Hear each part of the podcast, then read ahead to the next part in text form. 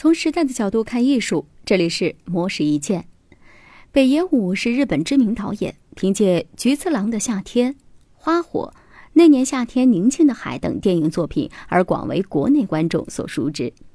他在接受国内媒体采访时，分享了自己对于年轻一代的看法，认为那些对于自己生活没有什么不满的人，实际上就是放弃自己。北野武说，日本现在的年轻人被称作“宽松一代”。因为这一代人啊，普遍受到了比较宽松教育的氛围，学校不会安排很重的作业，也不会发布考试成绩的排行榜，这跟自己之前的成长经历很不同。北野武的妈妈从小就教育他，有多少钱就吃多好，要想吃得更好，就必须努力赚钱，不要既没有钱又想吃高级的东西。因此，对于他来说，要获得自己想要的东西，就只能拼命工作。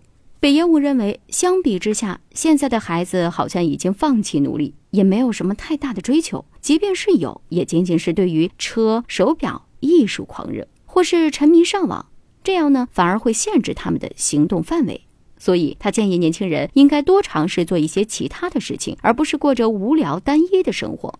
对于北野武来说，无聊的人生他死都不想要。虽然这样让自己看起来像一个很作死的老人家。实际上，人怎么能活得不无聊？关键还在于自己，而不是别人怎么看。如果度过了别人眼中所谓的精彩的人生，但是自己却觉得无聊的话，那还是没意思。